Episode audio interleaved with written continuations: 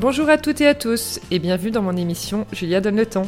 Après avoir créé une agence de communication, l'agence chez Julia, j'ai décidé il y a quelques mois de me lancer dans une nouvelle aventure passionnante, ma propre émission de podcast. J'y reçois des entrepreneurs, hommes et femmes, issus du milieu du blogging, de la mode, de la beauté, du sport, de la restauration, de l'hôtellerie, et j'en passe. Ce que je souhaite, vous proposer des conversations inspirantes et inspirées pour qu'après l'écoute d'un épisode, vous soyez ultra motivé pour poursuivre vous aussi vos projets. C'est parti pour une nouvelle conversation sur Julia Donne le temps. Hello à toutes et à tous Dans ce nouvel épisode, nous continuons sur les sujets écologiques, mais partons dans l'univers de la mode, puisque je suis avec Camille Jaillant, la créatrice de la marque Holistic The Label, créée en 2018. Son concept, une maison de luxe qui allie des pièces fortes pour les femmes tout en respectant la planète. On a hâte d'en savoir plus. Coucou Camille Bonjour, merci, pour l'invitation. Ah, j'allais te dire merci d'être avec nous. Pour commencer, est-ce que tu peux nous parler un petit peu de ton parcours? Quelle étude euh, tu as fait?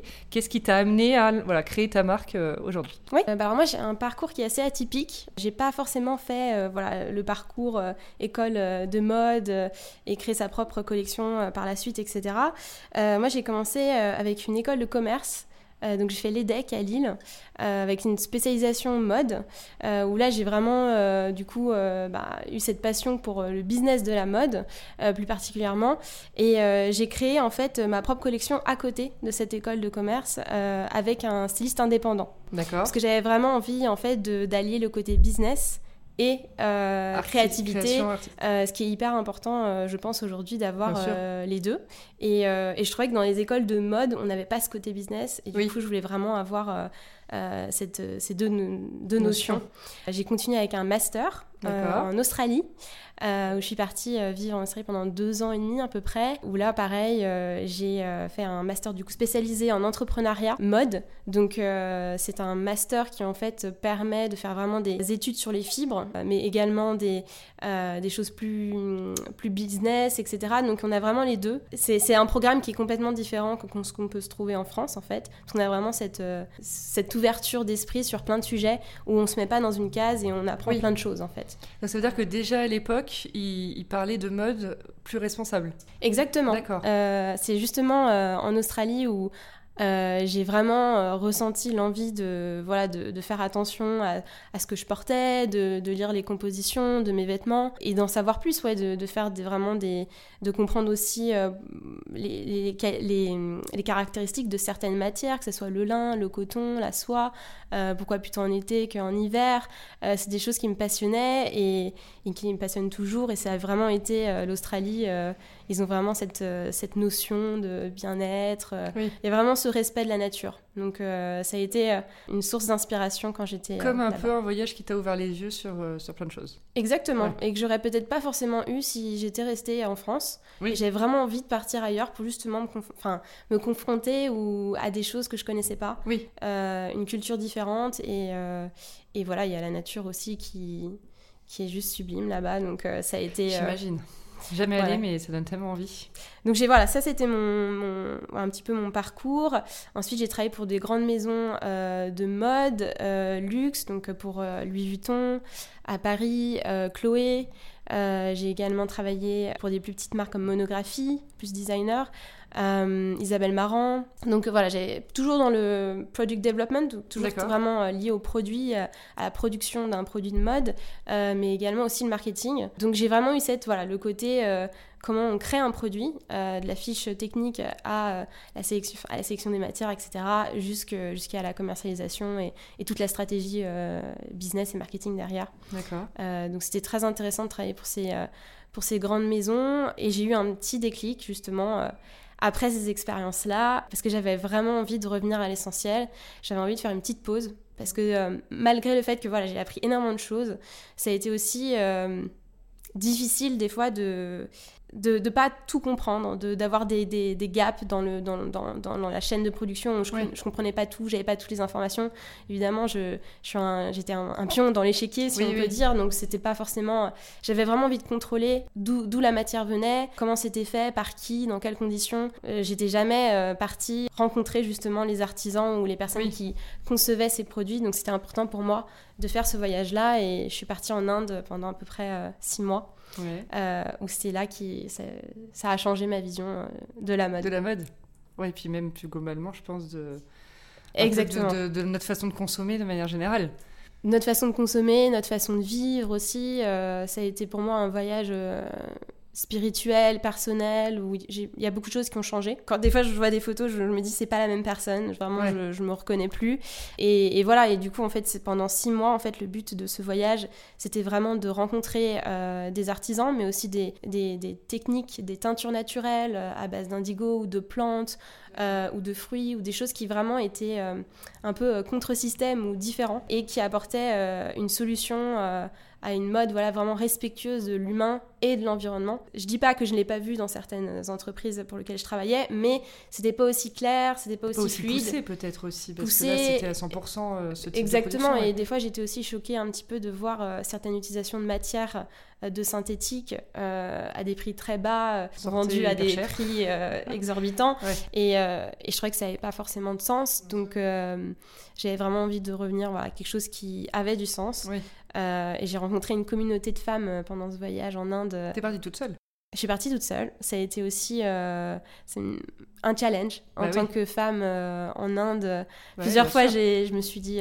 Tu t'es fait des frayeurs, non mais en fait, une, une vision moi un peu cata de l'Inde au niveau des femmes, parce qu'on sait il y a énormément de viols chaque année. Alors en plus j'ai vraiment fait, je suis partie vraiment dans dans le nord, donc de, de Delhi à Rajasthan, ou enfin tout le nord en fait, Varanasi aussi, qui est vraiment connu pour euh, tous leurs rituels, euh, leurs cérémonies et aussi euh, les crémations des corps, etc. Donc j'ai vu des choses qui m'ont forcément, qui, ont changé plein de choses, même la vision de la vie, de la mort, etc. J'ai eu peur certaines, enfin de temps en temps, je je vais pas le mentir, mais j'étais dans une période de ma vie où j'avais vraiment besoin de me retrouver. Hmm et de d'avoir vraiment le sens en fait de, pourquoi je faisais euh, pourquoi je travaillais dans la mode en fait. Oui, ça. et créer un impact social c'était vraiment important pour moi. Donc quand je suis partie là-bas euh, j'ai rencontré une communauté de femmes euh, vraiment par pur hasard en fait c'était toujours des rencontres. Holistique ça vient de rencontres. Donc c'est parti du voilà un, taxi driver qui me parlait d'une technique que je pouvais trouver dans certains dans certains villages. Donc j'avais vraiment pris une voiture où voilà j'allais dans différents villages où, où il y avait très peu de tourisme. Donc c'était euh, c'était hyper intéressant en fait de voir des zones euh, où en fait personne n'était encore venu. Bah oui, oui. Euh, il y avait plein de choses à découvrir et là je suis tombée sur des femmes qui, conçoivent la soie de la paix. Donc c'est une tradition en fait là-bas qui, qui est magnifique que je ne connaissais pas avant de On va en parler de on en parlera toutes les matières que tu utilises un peu, un Donc voilà. comme ça. Voilà, c'est vraiment le déclic, c'était l'Inde sur, sur le pourquoi, comment et et ce qui est fou, je trouve, c'est que on critique beaucoup, enfin tu sais, on est beaucoup dans le Made in France aujourd'hui, surtout au niveau de la mode, même le Made mhm. in Paris, euh, alors qu'en Inde, tu, tu, le dis, on peut mhm. trouver des manières de produire et de créer des vêtements beaucoup plus naturels et du coup à des prix euh, plus abordables. Alors évidemment, après, tu as le transport, etc. Mais on a un peu une connotation négative de la production en Asie aujourd'hui, mhm. alors que avec ce que tu nous racontes, tu vois, je trouve que ça remet les choses en perspective. Alors moi, je produis la collection vraiment en France et au Portugal. Je produis pas la collection euh, en Inde. Il y a que la matière première, la soie de la paix, qui provient d'Inde. Euh, pourquoi? Parce que j'avais vraiment envie de justement contrôler la production et aussi les problèmes qui sont liés à l'emploi, aux femmes là-bas qui sont, qui sont mal payées, aux conditions de travail, etc. Et c'est vrai que euh, j'ai visité euh, plusieurs euh, usines de production en Inde et c'est pas ce qu'on il nous montre, il nous montre une partie, mais c'est pas, c'est pas, c'est pas la, totalité en fait. Donc c'est très compliqué de produire en Inde si on n'a pas une personne sur place ou un contact qui peut gérer et être sûr que ça se passe bien. Donc ça c'est plutôt le, le, conseil que je pourrais donner, c'est vraiment être sûr en fait euh, du partenaire. Oui. C'est un partenaire de confiance, un producteur. Et là, il n'y a pas de problème. Mais, mais... quand tu es loin, c'est quand même. C'était compliqué. Et puis en termes de. pour, l'environnement aussi, il y a beaucoup bah d'échanges. Donc euh, j'ai voilà, préféré le, le, faire au Portugal, qui est un pays aussi qui est, qui est spécialisé vraiment dans tout ce qui est. Euh, euh nouvelles fibres, éco-responsables, etc.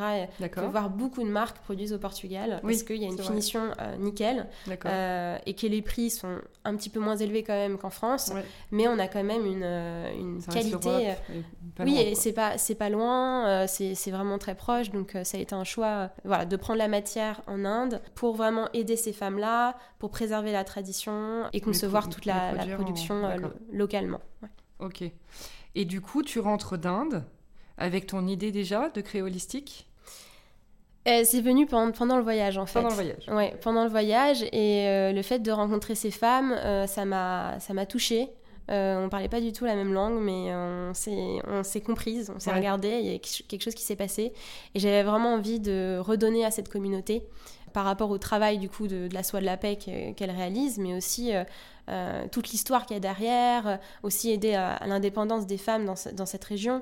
donc c'était vraiment pour ça que, que, j'avais envie de créer euh, holistique euh, à la base. Et aussi le fait que j'étais frustrée euh, au fond de moi de ne pas trouver des vêtements qui étaient à la fois durables et élégants, fashion. Parce qu'en fait, aujourd'hui, c'est très compliqué de trouver des marques engagées mhm. sans, sans, avoir les pantalons hippies. ou des... Donc voilà, c'était un constat et ce voyage a vraiment poussé. Alors parle-nous des matières parce que c'est, enfin, je suis hyper curieuse, tu vois, le, la soie de la paix, raconte-nous, et il y a aussi la fibre de bois. C'est ça. Euh, alors la soie de la paix, c'est euh, pour l'expliquer de manière très simple, c'est en fait euh, un cocon de, soie. On a un verre à soie dans le, dans le cocon. Et en général, dans l'industrie, qui devient papillon par la suite, dans l'industrie, en fait, on ébouillante l'animal vivant dans le cocon. Ah mais c'est horrible. C'est horrible et à peu près. Euh, faire de la soie Normal, on fait normal. En fait, toute la soie qu'on trouve dans le commerce aujourd'hui. Ah, euh, au moins, bah, voilà, c'est fait, au moins j'achèterai plus de soie. C'est vraiment. Euh, moi aussi, ça m'a choqué. Quand tu, quand tu te renseignes pas, en fait, c'est vrai. Ah oui, oui, bah, en fait, on, tue l'animal. Pourquoi? Parce qu'en fait, ça va plus vite. Euh, voilà, c'est toujours une question euh, d'argent et d'argent. Exactement. Donc euh, le fil, il, ne se casse pas et ça va beaucoup plus. Le process est beaucoup plus rapide. Et c'est vrai que la soie de la paix, ça demande plus de temps parce que les artisans créent un petit trou dans ce cocon pour permettre en fait au verre à soie qui deviendra ensuite papillon de sortir du cocon et d'utiliser quand même la matière du coup la matière première de, première de la soie. D'accord. donc tout, tout ce travail de, de perçage des cocons est fait à la main. D'accord, ok. Donc il y a une véritable tradition en Inde, je ne sais pas si je le prononce bien, euh, qui s'appelle Ahimsa, qui veut dire euh, sans cruauté en sanskrit. Et en fait, c'est en Inde, c'est très important de respecter l'animal, la vie animale. Oui. Parce que c'est sacré comme, comme euh, d'autres animaux qui... Et donc du coup, j'ai trouvé ça sublime et mhm. j'ai voulu justement mettre en avant cette matière qui est en plus de ça est non cruelle, mais aussi est biologique. C'est-à-dire que toutes les matières que j'utilise aujourd'hui dans la collection sont certifiées GOTS. Donc c'est une certification euh, euh, Global Organic Textile Standard qui est en fait une certification qui euh, prouve que 95 à 99% des fibres sont biologiques. Donc on utilise, je crois, le, tout, tout, tout l'atmosphère, enfin autour de la production, les gens sont, enfin voilà, au niveau social, ils, ils contrôlent certaines étapes de, de, de, la chaîne de production. et ça, j'ai aussi remarqué que dans l'industrie, il y avait presque aucune marque qui utilisait cette certification. Euh, et ça m'a ça m'a un petit peu choqué je me suis dit euh, ah, ça euh, commence là. ça commence évidemment. ça restera effectivement. Évidemment ça commence. Après voilà c'est les certifications ne sont pas accessibles à tous parce que c'est un prix également. parce que, que te des personnes qui viennent sur place pour contrôler comment ça se passe. Il faut faire des tests sur les matières pour être sûr que c'est bien biologique. Il y a un travail forcément. Donc ça veut dire que avant que sur ton étiquette commercialisée il est marqué certifié GOTS. Il y a un travail de combien de temps en amont pour avoir cette certification Je peux pas vous dire exactement le, le temps. Il me semble que c'est entre, entre 6 mois et un an pour un producteur de certifier sa matière parce qu'en fait il y a plein, euh, plein d'étapes à faire bah euh, avant euh, de mettre aussi les fibres au labo etc bah enfin il y a plein de choses à faire. Après les, les producteurs en, ce moment se, justement commencent à s'intéresser à ce genre de certification mm. parce que ça permet aux, aux consommateurs d'être sûr que c'est un produit, comme on peut dire, bio pour euh, la nourriture, mais pour le vêtement. Et donc, du coup, sans pesticides, sans produits toxiques euh, pour, la terre, pour l'eau, etc. Et la fibre de bois, là? Ah, La fibre de bois, euh, je l'ai découverte aussi un petit, peu, un petit peu après la soie de la paix. Alors ça, ça vient pas de, ça provient pas de, de l'Inde, c'est de forêts en fait d'Autriche et d'Afrique du Sud aussi, où en fait des arbres sont plantés. Et les copeaux de bois en fait sont utilisés pour créer de la fibre. D'accord. Donc on n'utilise vraiment que du bois. Ah oui. Et qui vient du copeau, en fait. D'accord, donc c'est vraiment comme son nom l'indique. Exactement, c'est la fibre de bois. tu te dis, c'est un petit jeu de mots créé. Non, non, c'est comme la soie de la paix, au final, ça, ça parle beaucoup. Hein, bah oui, oui. Et, et, en fait, les, les Nations Unies m'ont soutenu euh, dès le début euh, à utiliser cette matière, euh, qui est très innovante, parce que ça a un côté très doux, ah bah très brillant, on, ne réalise pas du tout que c'est que c'est du bois. Et en plus, donc, c'est ça demande très peu d'eau à produire, ce type de matière. Et en plus, on on, plante des arbres, donc au niveau des émissions, etc. De... Bah oui, bien sûr. Enfin, c'est une matière. Euh, plus positive. Exactement. Et il y en a une troisième? Une troisième, c'est l'upcycling, mais c'est pas vraiment. Euh, en fait, j'utilise plusieurs matières que, que je réutilise, normalement qui sont jetées ou brûlées. Oui. Euh, donc par exemple des, des morceaux de, de cuir euh, qui proviennent d'Hermès ou d'autres maisons de luxe, euh, je, réutilise un mètre, deux mètres pour faire des, des pièces uniques. D'accord. donc ça c'est pour le cuir hein, par exemple, parce que je suis pas contre utiliser en fait du cuir tant que c'est normalement c'est jeté ou brûlé. Donc c'est pas forcément bon pour l'environnement. C'est pour ça que il faut faire attention à pas être des fois trop extrême dans sa façon de penser parce que quand c'est la chose est déjà là euh, et qu'il reste pas grand chose, autant l'utiliser que le jeter. Euh, donc j'utilise euh, des chutes de cuir, mais j'utilise aussi avec des teintures végétales, etc.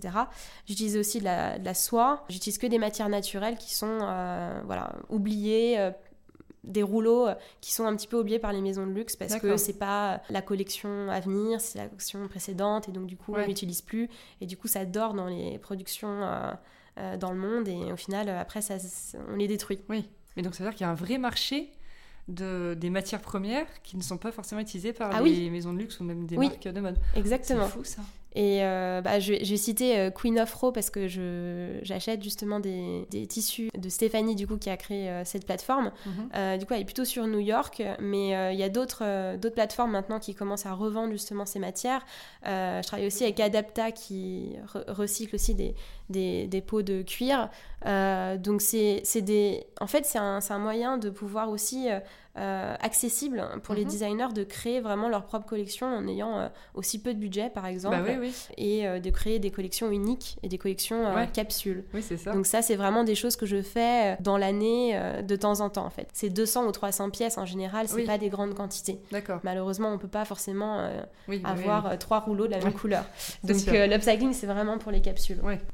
Oui, mais c'est vrai que ça fait des pièces uniques, donc il y, a, quand même. Il y a un côté exclusif, un côté unique, exactement.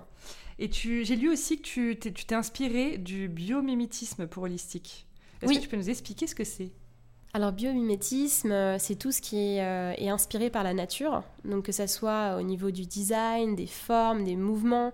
Euh, donc là, je suis en train de travailler sur une nouvelle collection pour la fin de l'année, et j'aime intégrer en fait justement même avec les matières, c'est toujours en rapport avec la nature.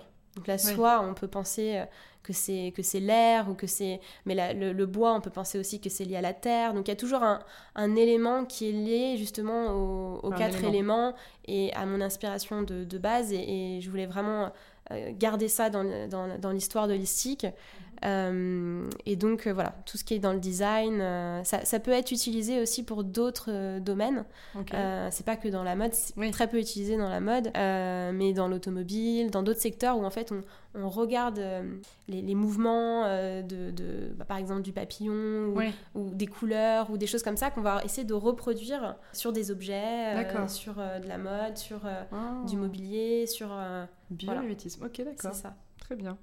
Et je voulais savoir aussi quelles étaient tes, ton, tes missions en fait aujourd'hui au sein de Holistique parce que je, tu as l'air de tout gérer quand même, ça pas mal, de la création au côté un peu business, euh, administratif. Comment tu t'en sors? Euh, je fais tout. Euh, je fais, je fais, je, suis, comment dire, multi. J'ai plusieurs casquettes. D'où l'intérêt justement de faire une école business, mais aussi euh, d'avoir ce côté créa à côté, parce que justement, on peut comprendre des sujets euh, différents. Euh, donc aujourd'hui, je travaille beaucoup avec des, externes en freelance qui sont voilà, autour de moi et qui mettent sur des sujets, sur des, choses très précises. mais c'est vrai que je suis la personne qui, qui gère et qui donne les directives bah Sur, sur, tout ça. Ouais. Et tu dessines aussi, du coup? Je dessine aussi, ah exactement. Ah, oui. Donc euh, c'est, ça, fait, ça fait beaucoup. Bah ouais. Vous êtes une équipe de combien? On est, on est une équipe de, de deux pour le moment, donc on n'est pas une grande équipe. Et je travaille souvent avec des, avec des freelances et des externes, euh, surtout en ce moment où c'est très compliqué euh, justement avec la crise. Donc pour l'instant, ça se passe bien comme ça et je pense que plus le temps évoluera justement, mm. plus on voudra agrandir euh, l'équipe, etc. Donc. Et je voulais aussi te demander quelles étaient les plus grandes difficultés auxquelles tu as fait face quand tu as voulu te lancer euh, dans cette mode éco-responsable? C'était dur de euh, trouver des usines. bon, les matières premières, tu avais quand même pas mal d'idées avec ton voyage, mais... bah déjà, la mode en soi, je vais être très crue, hein, peut-être très franche, mais c'est un, un, domaine qui est très fermé, qui est très difficile à accéder si on n'a pas forcément un, réseau de base en fait, euh, ou bien euh, voilà des contacts, euh, etc. Moi, je pense vraiment, je crois vraiment à la passion, à l'énergie d'une personne. Donc, je pense que si on aime quelque chose, on peut y arriver de n'importe quelle façon, n'importe quel moyen. ça n'a pas été facile, évidemment, de, de, convaincre au début une, un atelier de production à travailler avec moi. Par exemple, mon atelier travaille avec des grandes maisons comme RDM, euh, je ne sais pas si vous connaissez, euh, Balmain, euh, également Burberry, donc c'est des grandes maisons. Et donc du coup, une petite marque, c'est pas forcément la priorité pour, pour ce genre d'ateliers qui sont très haute couture et qui sont spécialisés là-dedans. mais voilà, Lina, avec qui je travaille, a beaucoup aimé la vision différente que j'avais de la mode et a été séduite justement par par euh, cette mode euh, qui, qui, qui, est naturelle, qui est biologique, qui est élégante, intemporelle.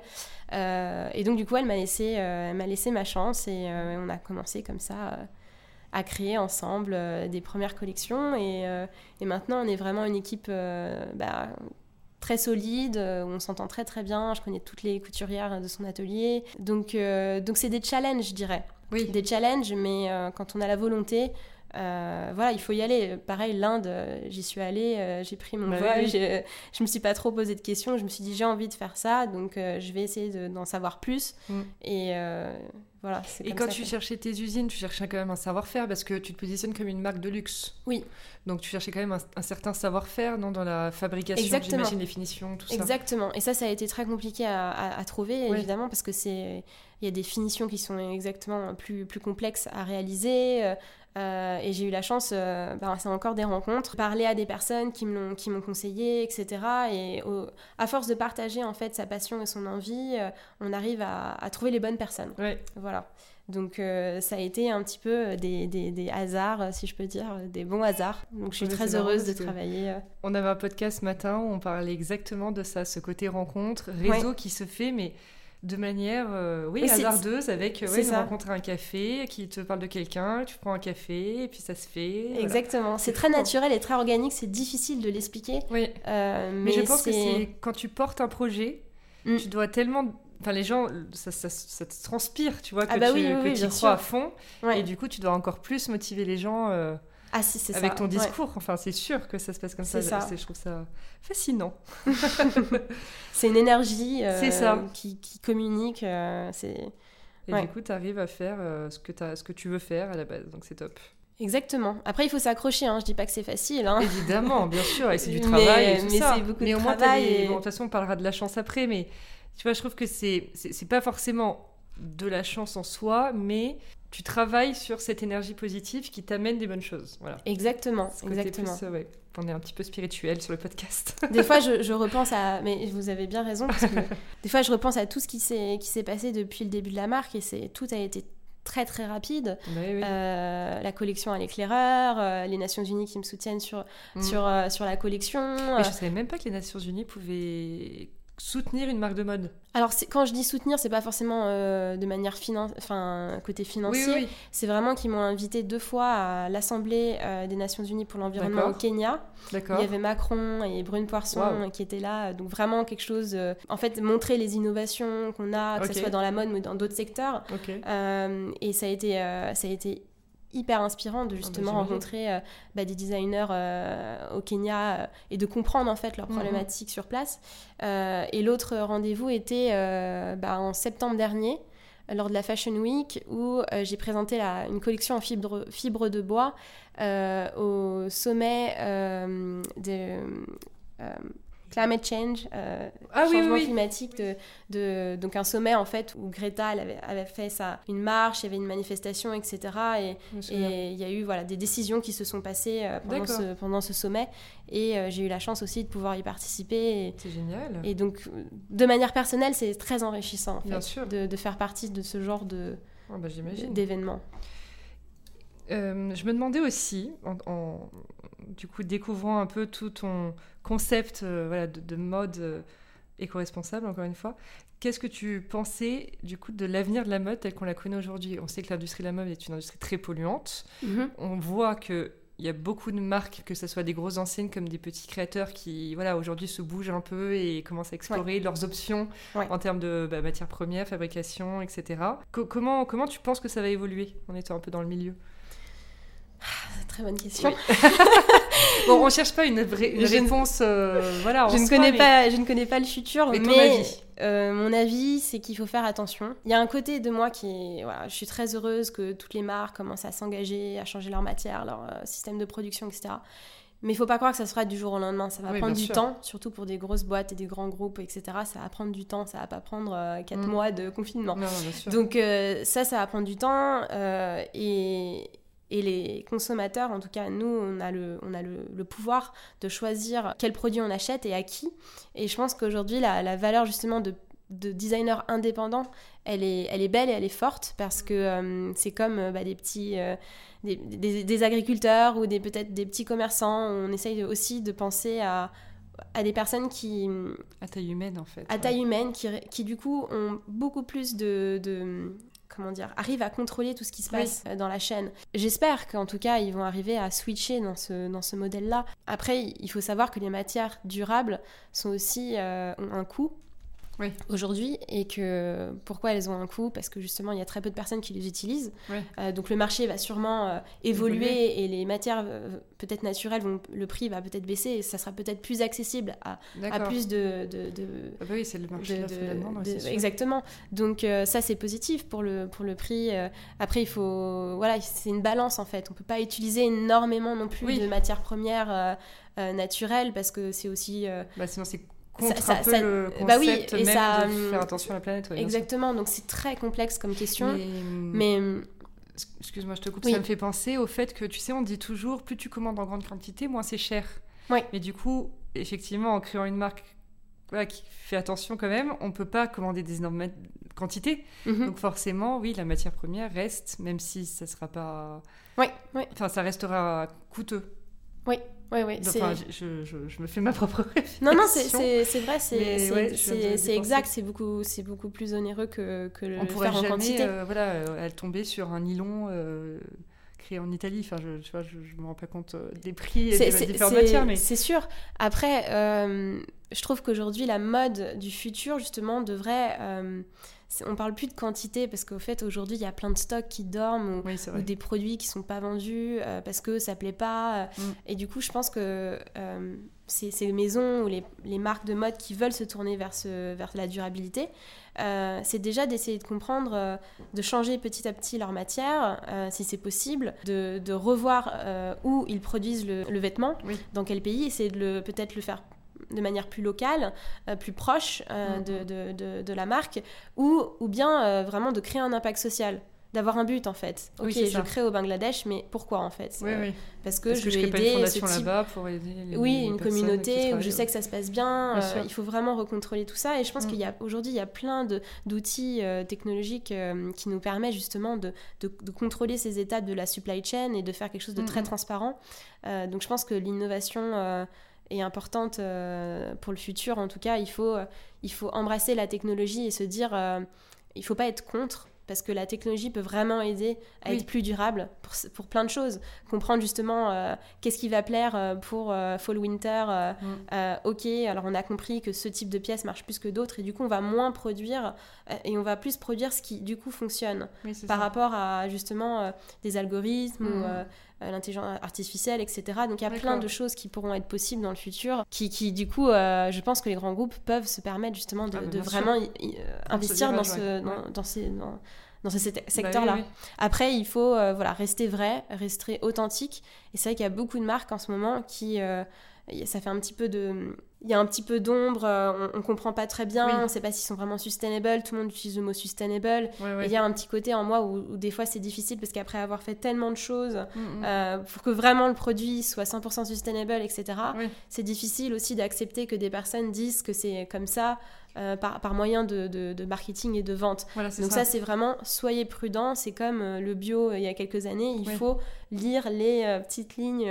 Non, mais c'est vrai que ça me fait penser à une grosse enseigne qui il y a pas longtemps a sorti une ligne vegan. Oui. Mais voilà, ça c'est un peu, euh, c'est un peu du greenwashing, tu vois. Exactement. On a beaucoup aussi, utilisé ce terme, mais je trouve que c'est pas très honnête. Non, et il y aura de plus en plus de greenwashing dans le bah futur.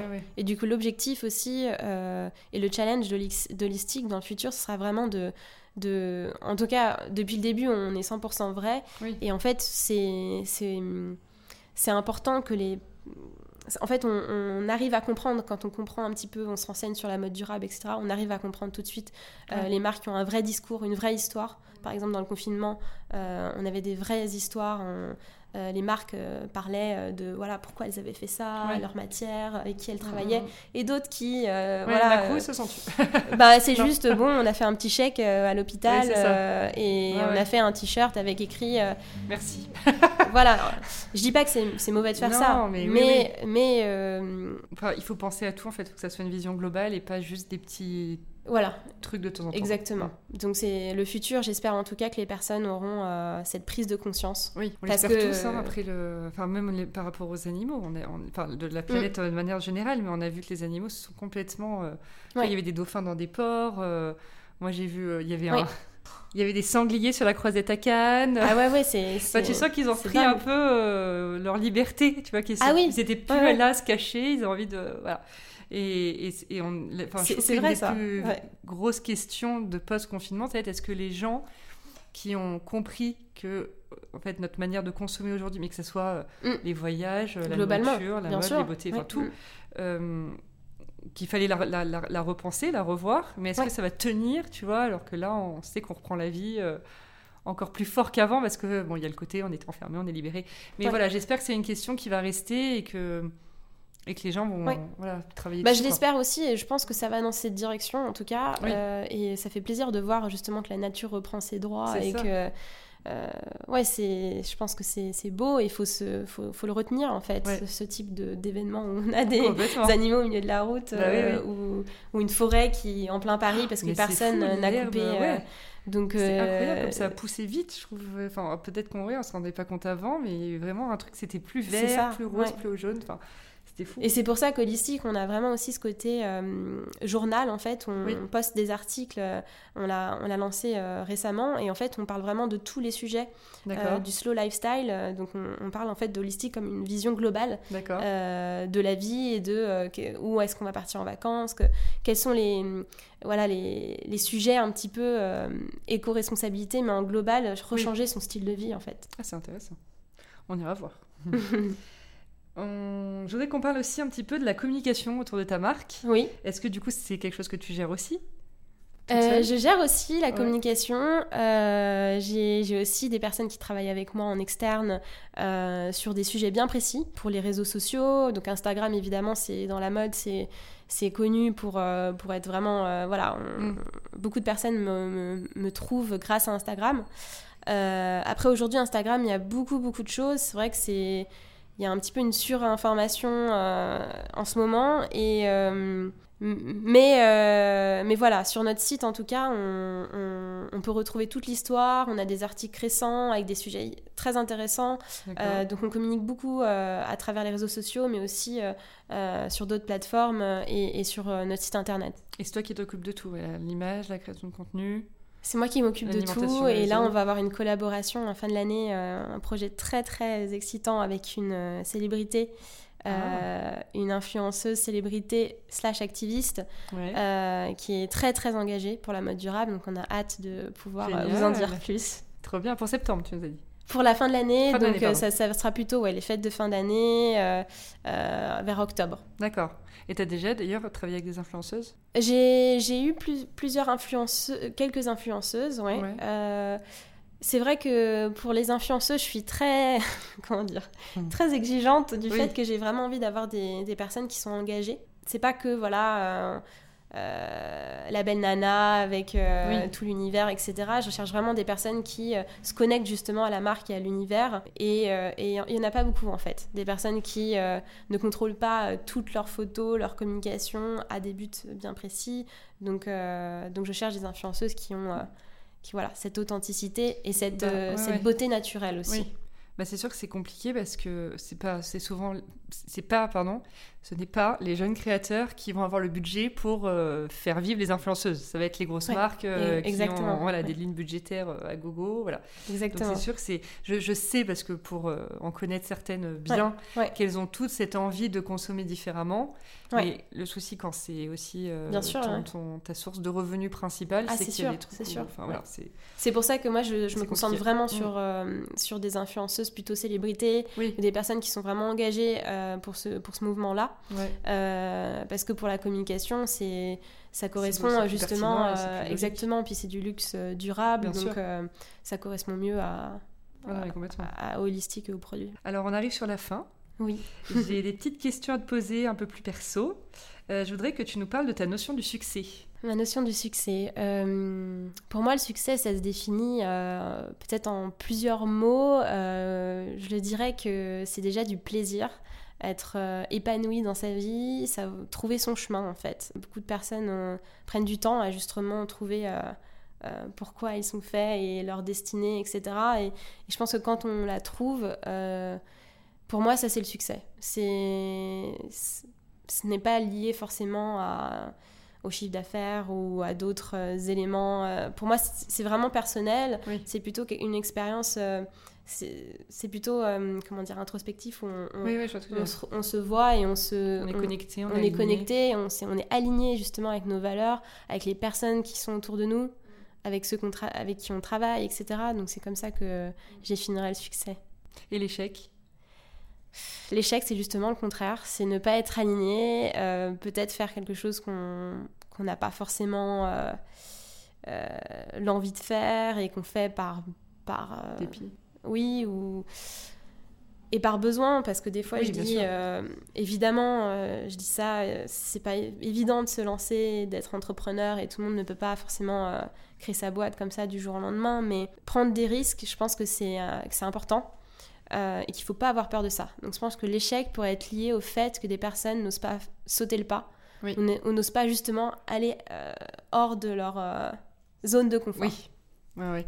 Et d'ailleurs, est-ce que tu penses que tout le monde peut devenir entrepreneur? Est-ce que toi, par exemple, cette fibre entrepreneuriale était là depuis le début? Ou elle a grandi avec euh, cette envie de créer ta marque? Alors, euh, l'entrepreneuriat, euh, par exemple, c'est vraiment, vraiment une question qui peut être euh, différente sur. Euh, enfin, une vision qui peut être différente en fonction de la personne. Oui. Euh, l'entrepreneuriat, pour moi, c'est la passion. Donc, ça fait depuis toute petite que je suis passionnée par la mm. mode. Ça, vraiment, c'est. Je savais que c'était mon chemin. Après, dans la vie, ça m'a permis à, vraiment affiner cette, cette direction-là.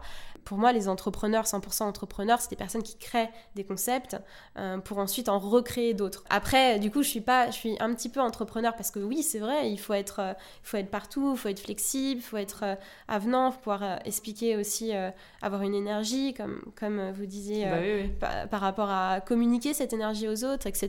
Donc il y a différentes personnes entrepreneurs, si je peux dire.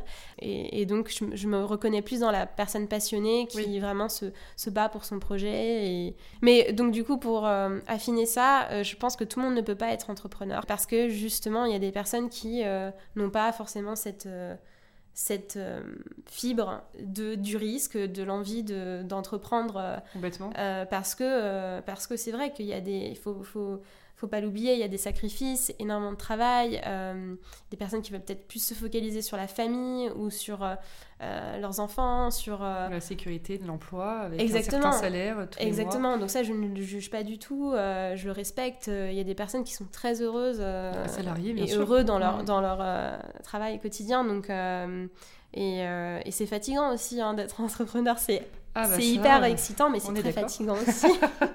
Bah, c'est beaucoup de pression et de responsabilité. Après, c'est pour, enfin, souvent, c'est pour des sujets qui nous portent, comme on le disait, Exactement. ou des passions. Donc, et c'est pour un et c'est pour un temps. C'est pour un temps. En tout cas, pour moi, je, je, vois maintenant, je suis bien comme ça. Euh, peut-être que dans 5-6 ans, euh, ce sera différent. Euh, mm-hmm. je vais peut-être vouloir un bébé. Enfin, je sais pas. C'est des choses où bah ça évolue avec la vie, en fait. Bien sûr. Je pense. Est-ce que tu es quelqu'un de stressé? Euh, stressé, normalement pas du tout. Euh, je fais pas mal de yoga, de méditation, euh, palo santo un petit peu à la maison pour me détendre. mais je l'avoue, j'avoue, ces derniers temps, avec le confinement, ça n'a pas été une expérience facile. il y a eu beaucoup de stress par rapport à la boîte, mais bah par rapport aussi au fait de ne pas avoir ses amis, de pas, enfin, le visage manque vraiment, mm. les, connexions, etc. C'est, c'était pas une expérience facile. Et moi, j'adore bouger partout, donc je bah déteste rester dans un endroit fermé. Tu es restée à Paris? Je, je, suis, je suis restée à Paris, oui une partie euh, en campagne et une autre partie euh, à Paris. Et, et, aujourd'hui, voilà, je reste quand même beaucoup euh, en, office, home office. Donc c'est vrai que j'ai hâte que la situation devienne mm. plus calme et qu'on puisse voilà, vivre une vie un peu plus normale. Et, et je pense que le stress est, important à, à régler parce qu'il y a beaucoup de, beaucoup de choses qui, qui, qui peuvent sortir du stress et c'est important justement de contrôler ça. Oui, et on parlait euh, du coup, et j'aimerais bien qu'on approfondisse un petit peu, de la notion du fait d'avoir de la chance dans la vie. Est-ce que tu crois, voilà, quand tu dis oh là là, elle a de la chance elle, ou elle a une bonne étoile, ce genre de phrase. Ouais. Tu crois? Pas du tout. Ouais. pas du tout. Moi, je pense qu'il n'y a pas de chance. Je pense que c'est vraiment l'énergie qu'on communique à d'autres personnes qui font que euh, des choses arrivent. Oui. Parce que je peux pas croire que depuis euh, la création euh, d'Holistique, toutes les, événements, toutes les choses que, que j'ai pu vivre euh, sont liées à la chance. Oui. Je serais vraiment chanceuse du coup. Mais non, je, enfin, je pense pas. Bah oui. Je pense que c'est vraiment euh, prendre le temps de, de travail. De, voilà, puis prendre le temps de vraiment communiquer à quelqu'un euh, sa passion, euh, mm. avoir une vraie conversation. je pense que c'est ça qui est le plus important aujourd'hui. Hein. C'est l'humain qui fait, qui, qui, crée justement cette, cette valeur. non, je pense pas à la mm. chance. C'est vrai. Et pour terminer, est-ce que tu as un mantra un motto ou voilà une petite phrase que tu te répètes pour te, quand tu vas moins bien, qui te rebooste alors ça, c'est une très bonne question. Euh, c'est compliqué à répondre à ce... comme ça. Euh, J'avoue que je fais que la poser, mais moi, je savais pas ce que je répondrais. à part peut-être... Euh, non, moi, j'aime bien me répéter « The best is yet to come ». Tu vois, j'aime bien, ça me, ça me rebouche. Je me dis, t'as pas encore tout vu, tout entendu. Voilà, il te reste des choses, donc continue, avance. Oui, c'est d'avancer. C'est vrai. Je pense euh, le. J'ai pas forcément de phrase à vous donner, malheureusement. Je, je suis pas tellement en citation ou quotation. Euh, mais, mais, mais quand j'ai un, un, petit mou et que je me sens fatiguée, etc., je me dis voilà, je repense à tous les, les bons moments qui se sont passés euh, avec Holistique, mais aussi dans ma vie personnelle, etc. Et je me dis, franchement, Enfin, j'ai beaucoup de. Non, je vais pas dire chance. J'ai beaucoup de. Je, je J'essaie de me reconnecter à mon énergie et je me dis voilà, là, je vais prendre du temps pour moi parce que j'en ai besoin. Mm. Et euh, ne pas se sentir coupable de prendre du temps pour soi, mais justement apprécier ce moment-là, apprécier le moment présent et se dire voilà, de toute façon, euh, euh, il y a eu plein de choses qui se sont passées super positives et pourquoi, pourquoi ça se passerait pas dans le futur C'est sûr. C'était un très beau, euh, très belle phrase de fin. je te remercie beaucoup. C'était hyper intéressant. Bah, merci à vous. Euh, je mettrai euh, toutes les infos sur la marque et ton compte. Je crois que tu as un compte perso sur Instagram. C'est ça. Camille, Camille Jaillant, Camille.jaillant, il me semble, et Holistic The Label sur Instagram. Et, le, site internet, c'est holistic.fr et holisticthelabel.com pour la version anglaise. Parfait. Eh ben, génial, je mettrai tout ça et ben, je te dis à très vite. Oui, à très vite, merci. Merci d'avoir écouté l'épisode d'aujourd'hui. Si vous avez envie de soutenir le podcast, je serai ravie de lire vos commentaires et voir vos 5 étoiles sur l'application que vous utilisez. Et je vous dis à mercredi prochain pour un nouvel épisode.